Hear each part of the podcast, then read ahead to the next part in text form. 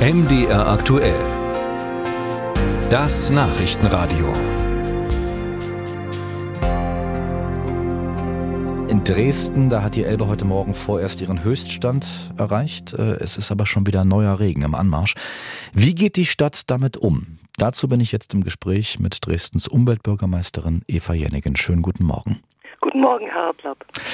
Frau die Elbe steht heute Morgen bei knapp unter sechs Metern. Ihre Stadt ist äh, fluterprobt, ist Flut auch gewohnt. Ist das denn heute Morgen trotzdem eine Lage, die Sie als ungewöhnlich, die Sie als äh, explizit alarmierend bezeichnen würden?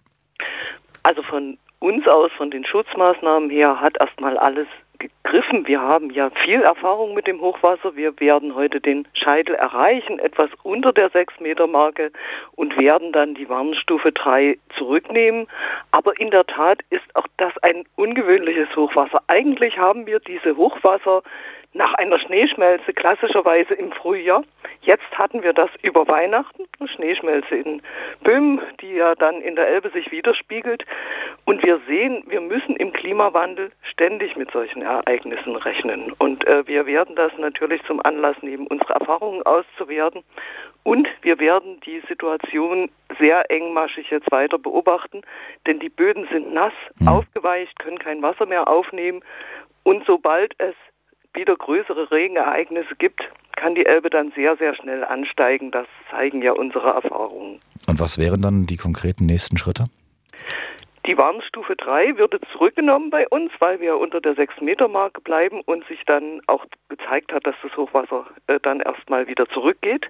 Aber wir bleiben im Warn- und Bereitschaftsmodus und schauen, kann es wieder Ereignisse geben und dann werden wir sehr schnell wieder alle Privaten warnen und darauf achten, dass der Abflussbereich der Elbe, alles was hochwasserrelevant ist, gesichert bleibt, damit das Wasser schnell abfließen kann und wir keinen Anstau für die Unterlieger schaffen.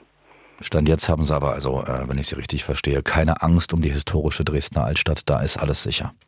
Da haben alle Schutzmaßnahmen äh, gegriffen, auch in den Stadtteilen wie Laubegast, wo wir einen größeren Sandsackverbau gemacht haben.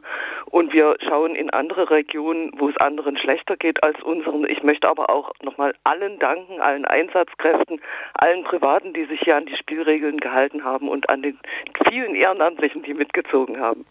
Sie sprechen da einen Punkt an, Frau Jenigen, ähm, auf den ich gerne nochmal gesondert eingehen würde. Wegen des Hochwassers sind eben viele Feuerwehren in Deutschland seit Heiligabend im Dauereinsatz, auch in Mitteldeutschland, und die erleben viel Unterstützung, aber eben nicht nur. Äh, hören wir mal den Präsidenten des Feuerwehrverbandes, Karl-Heinz Banse. Es gibt auch hier Gewalt gegen Einsatzkräfte, Beleidigungen, es gibt Diskussionen mit Betroffenen.